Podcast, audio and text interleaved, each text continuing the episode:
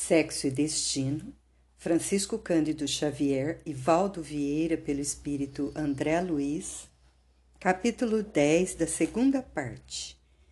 Precedendo o descanso, entendi-me a sós com Félix, que me aprovou o desejo de continuar prestando assistência à Nogueira e à filha. Cientificara-se o instrutor de todos os sucessos em curso mas solicitava minudências. Ouviu minha exposição, preocupado, e deduziu que as dificuldades de Cláudio e Marina atingiam o clímax. Necessário apoiá-los, socorrê-los. Mediante os compromissos em que se emaranhavam, impossível alinhar previsões. O benfeitor falava sereno. Para mim, porém, muito fácil verificar-lhe o suplício oculto. De quando em quando, lágrimas lhe umedeciam os olhos que ele, padrão de coragem, não chegava a derramar. Mesmo assim, contendo a emotividade, sugeriu providências e articulou planos que eu voltasse, encetando a nova etapa de assistência junto de Marina em Botafogo, Apreciava em Moreira um cooperador diligente que o tempo se incumbiria de valorizar. Todavia, supunha trabalho complexo demais para ele sozinho. O encargo de manter a jovem doente livre dos vampirizadores, cujo número aumentava com as atitudes inesperadas de Márcia, estimulando Nemésio a uma aventura que raiava pela demência que me reunisse desse modo a Moreira, alentasse Marina, estendesse os braços para Cláudio e, quanto nos fosse possível, amparasse Márcia e os dois Torres, sempre que nos propiciassem os meios para isso. Prometeu que nos acompanharia, confiando na bênção do Senhor, a que tudo prevê e provê nas horas justas. Compreendi. Félix sofria conformado. Chorava por dentro. Acatando-lhe as instruções, no dia seguinte dispus-me ao retorno. Antes, porém, de empreender o regresso, porque me interessasse pelas, pelos assuntos de sexo e penalogia, refletindo nas enfermidades obscuras que enxameiam na terra, o próprio Félix conduziu-me de passagem a pequeno palácio localizado no centro da instituição. Casa da Providência, esse é o nome com que o edifício é designado. Curioso fórum do Almas Irmãs, onde dois juízes funcionam, atendendo aos petitórios formulados pelos integrantes da comunidade relativos aos irmãos reencarnados na esfera física. De entrada, Faceando com dezenas de pessoas que iam e vinham, Félix, sempre cumprimentando com apreço por todos os passantes, explicou-me que ali somente se organizavam processos de auxílio e corrigenda relacionados aos companheiros destinados à reencarnação e aos que já se achassem no estágio físico, espiritualmente ligados aos interesses do Instituto. Renascimentos, berços torturados, acidentes da infância, delitos da juventude, dramas passionais, lares periclitantes, divórcios, disserções afetivas, dessas certas modalidades de suicídio, tanto quanto moléstias e obsessões resultantes de abusos sexuais, e uma infinidade de temas conexos são aí examinados segundo as rogativas e as queixas entregues aos pronunciamentos da justiça. A Casa da Providência apenas delibera em definitivo sobre os problemas que se limitam ao almas irmãs. Contudo, os casos, em maioria, revelam derivações para com outros setores. Nessa hipótese, as questões são aí discutidas de começo seguindo para instâncias superiores. Ainda assim, os dois magistrados amigos e ele mesmo, Félix, que é constrangido pela força do cargo a estudar e informar todas as peças, uma por uma, não decidem só por si. Um conselho constituído por dez orientadores, seis companheiros e quatro irmãs com méritos suficientes perante a governadoria da cidade, opina, por meio de assembleias semanais, em todas as recomendações e diligências, aprovando-as ou contrariando-as, a fim de que as decisões não se comprometam em arbitrariedades. Alegou, talvez por humildade, que em muitas ações fora esclarecido muito mais pelos pareceres dos juízes e dos conselheiros que pelo próprio critério, o que lhe fornecia dobradas razões para respeitá-los. Clareando com mais segurança os informes iniciais, voltou a esclarecer que mais da metade dos autos tramita na direção de autoridades do Ministério da Regeneração e do Auxílio, que, aliás, primam pela ra rapidez nos despachos e provimentos. No corpo do edifício, seguimos por vias interiores no rumo do gabinete central. Félix, que se achava ali unicamente para favorecer-me, não se atribuía o direito de penetrar intempestivamente no salão de audiências públicas, onde a massa de requerentes e querelantes se acomodava. Alguns, talvez, lhe dirigissem apelos pessoais no intuito, embora vão, de pressionar os julgadores, inconveniência que era preciso evitar. Em recinto sóbrio, o instrutor deu-me a satisfação de saudar o juiz Amantino, que se achava em serviço, acompanhado de cinco auxiliares. Ambiente digno em que a direção e a subalternidade não se confundem, conquanto reunidas pela cordialidade na base do acatamento recíproco. A chegada de Félix provocou afetuoso tumulto que ele próprio suprimiu, avisando que se tratava de contato ligeiro. Apenas uma vista de olhos, e frisou que eu voltaria mais tarde, com tempo bastante, para engolfar-me no estudo. Os colaboradores retomaram posição. Amantino, porém, pelo jeito, queria ofertar-nos alguns minutos de atenção que era forçoso receber.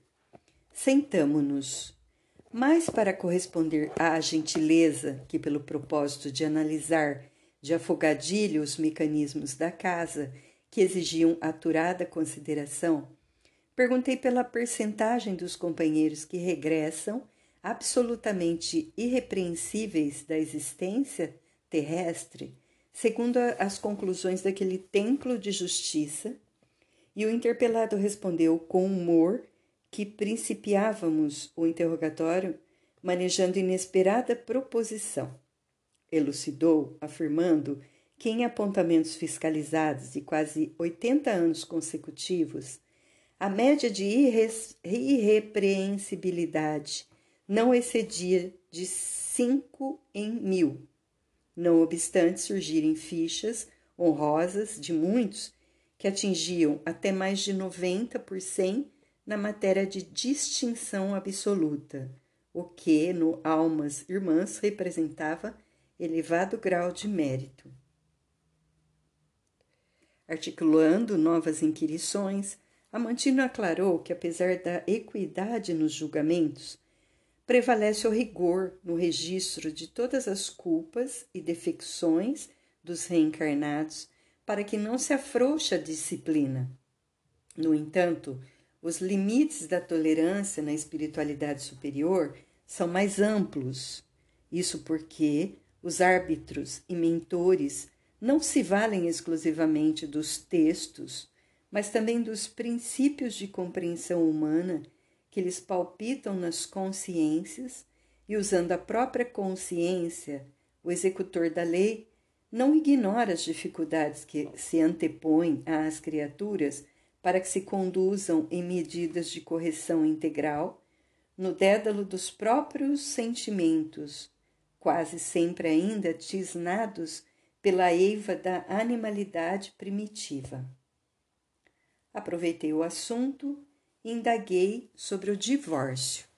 O juiz atendeu, reconhecendo-se que todos os matrimônios terrestres entre as pessoas de evolução respeitável se efetuam na base dos programas de trabalho previamente estabelecidos, seja em questões de benefício geral ou de provas legítimas, o divórcio é dificultado nas esferas superiores por todos os meios lícitos. Contudo, em muitos casos é permitido ou prestigiado sob pena de transformar-se a justiça em prepotência contra vítimas de crueldades sociais que a legislação na Terra, por enquanto, não consegue remediar nem prever. Surgido o problema, o companheiro ou a companheira responsável pela ruptura da confiança da estabilidade da união conjugal passa a condição de julgado. A vítima é induzida à generosidade e à benevolência por meio dos recursos que a espiritualidade superior consiga veicular, a fim de que não se frustrem, frustrem planos de serviço sempre importantes para a comunidade, compreendendo-se dentro dela os espíritos encarnados e os desencarnados, cujas vantagens são recíprocas com a humildade e a benemerência de qualquer dos seus membros. Em razão disso, alcançam a pátria espiritual na condição de enobrecidos filhos de Deus. As grandes mulheres e os grandes homens, justificadamente considerados grandes diante da providência, quando suportam, sem queixa, as infidelidades e as violências do parceiro ou da parceira de reduto doméstico, esquecendo incompreensões e ultrajes recebidos por amor às tarefas que os desígnios do Senhor lhe colocaram nos corações e nas mãos, seja no amparo moral à família consanguínea ou na sustentação das boas obras. Os que possuem semelhante comportamento dignificam todos os grupos espirituais a que se entrosam e venham dessa ou daquela religião, desse ou daquele clima do mundo, são acolhidos sob galardões de heróis verdadeiros por haverem abraçado sem revolta os que lhes espancavam a alma sem repelir-lhes a afeição e a presença. No entanto, os que patenteiam incapacidade de perdoar as afrontas, conquanto se lhes lastime a ausência de grandeza íntima, são igualmente amparados no desejo de separação conjugal, que revelem, adiando-se-lhes os débitos para resgates futuros e concedendo-se-lhes as modificações que requeiram. Chegados a esse ponto, o homem ou a mulher continuam recolhendo o apoio espiritual que lhes seja preciso, segundo o merecimento e a necessidade de cada um atribuindo-se tanta liberdade e tanto respeito ao homem quanto à mulher no que tange à renovação de companhia e caminho, com as responsabilidades naturais que lhes decorram das decisões.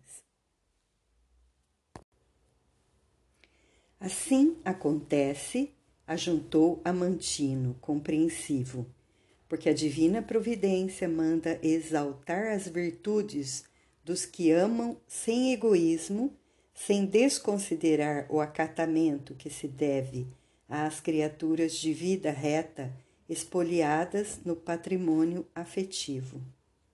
Os executores das leis universais, agindo em nome de Deus, não aprovam a escravidão de ninguém, e em qualquer sítio cósmico se propõe levantar consciências livres e responsáveis que se elevem para a suprema sabedoria e para o amor supremo, veneradas e dignas, ainda mesmo que para isso escolham multimilenárias experiências de ilusão e de dor.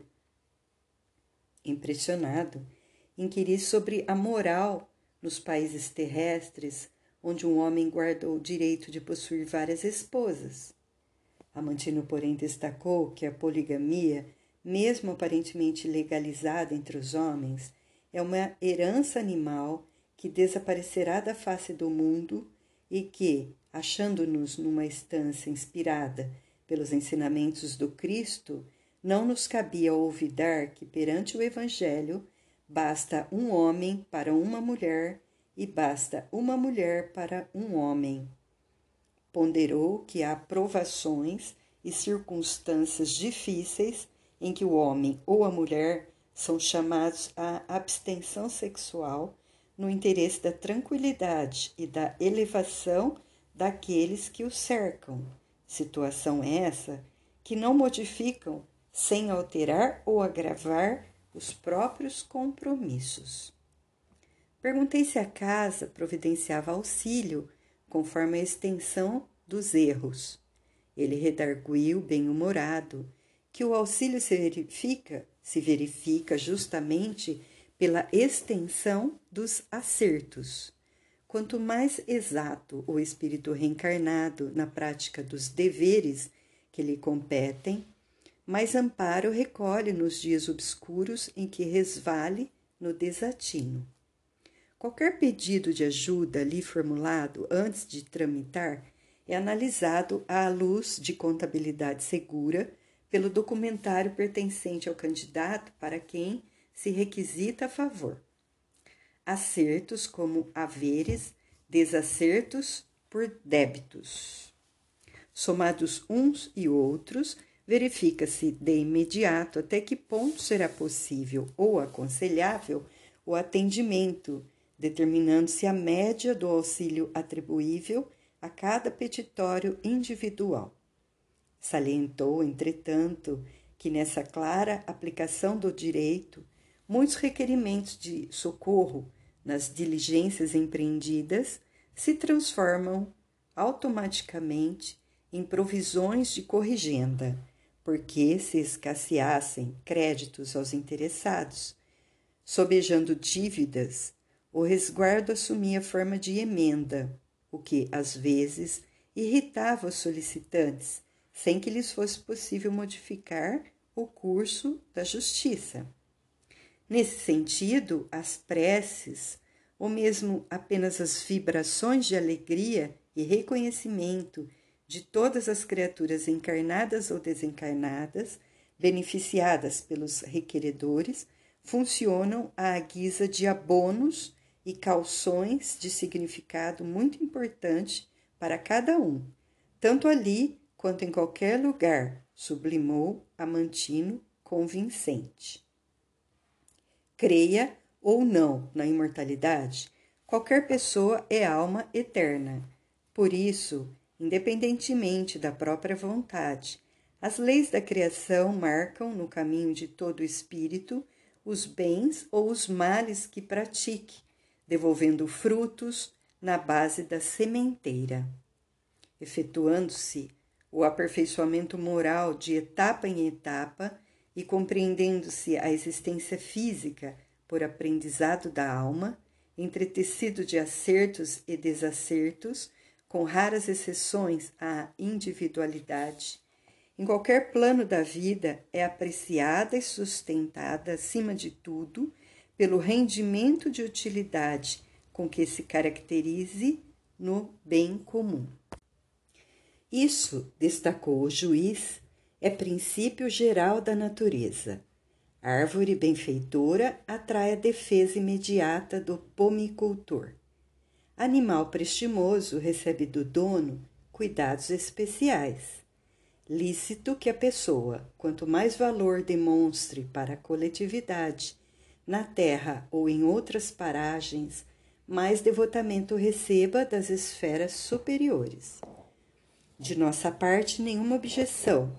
Todas as ponderações articulam-se ali em direito líquido, espontâneo. Enunciei o propósito de saber como se operavam as audiências. Todavia, diante da recusa de Félix, que não concordava em alterar o serviço, Amantino propôs se ouvisse pelo menos um caso ali mesmo, no gabinete, para que a nossa mostra ligeira me fosse facultada. O instrutor anuiu, solicitando, porém, a presença de dois sentinelas capazes de guarnecerem a entrada. Estranhei a exigência do amigo cuja simplicidade me habituara a venerar. No entanto, o inesperado se encarregaria de sossegar-me.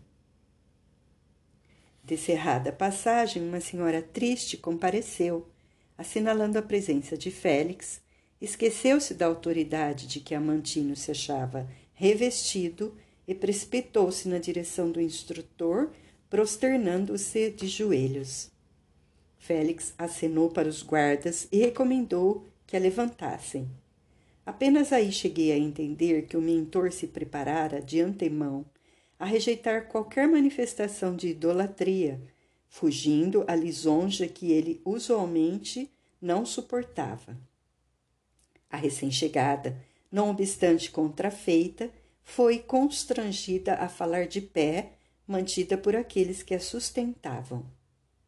Instrutor, tenha compaixão de nós, chorou a mulher, entregando-lhe os autos que trazia. Roguei proteção para minha filha e veja o resultado. Manicômio, manicômio. Coração de mãe concorda com isso? Impossível, impossível. O benfeitor leu a peça e obtemperou. Jovelina, sejamos fortes e razoáveis. O despacho é justo. Justo? Pois o senhor não conhece minha filha? Ah, sim, disse Félix com indefinível tristeza, a lhe velar o semblante. Íria Veletre. Lembro-me de quando se ausentou há trinta e seis anos. Casou-se aos dezoito e se desligou do marido, homem digno, aos vinte e seis, unicamente porque não pudesse o companheiro sustentar-lhe a vocação para o luxo desmesurado. Em oito anos de ligação conjugal, nunca se portou à altura dos compromissos e praticou seis abortos. Abandonando o lar e afundando-se em prostituição, foi convidada indiretamente e por várias vezes, sob a inspiração de amigos daqui, para que se afastasse dos hábitos dissolutos, fazendo-se mãe respeitável respeitável de filhos que, embora nascidos do sofrimento, se lhe transformariam com o tempo em tutores e companheiros abnegados. Diversos tentames foram empreendidos. Íria, no entanto, expulsou todos os filhinhos, arrancando-lhes do seio o corpo em formação. Seis abortos até agora, e até agora nada fez que lhe recomende a permanência do mundo. Não lhe consta da ficha o mínimo gesto de bondade diante dos semelhantes. Ela própria se entregou de bom grado aos vampirizadores que lhes desgastam as energias. E a nossa casa não lhe opôs contradita à vontade de viver assim, obsidiada, para que não continue convertendo o claustro materno em antro da morte. E deixando entrever funda melancolia no olhar, rematou, enlaçando-a com paterna solicitude. Ah, Jovelina, Jovelina, quantos de nós aqui teremos filhos amados nos hospícios da terra? O manicômio é também refúgio levantado pela divina providência para expurgar nossas culpas. Volte aos os afazeres e honre a filha, trabalhando e servindo mais. Seu amor de mãe será junto de nossa íria, assim como a luz que remove as trevas. A requerente fitou os olhos do instrutor, olhos que lhe falavam de recôndito martírio moral e agradeceu, engasgada de angústia, beijando-lhe a destra com humildade. A sala retomou a feição própria, mas a entrevista não estimulou comentários. Separei-me dos novos amigos e, a poucos passos, fora do edifício, despedi-me também de Félix. Mais algumas horas e entrei na clínica de nervosos em Botafogo. Marina, sob as atenções de Moreira, dormia agitada.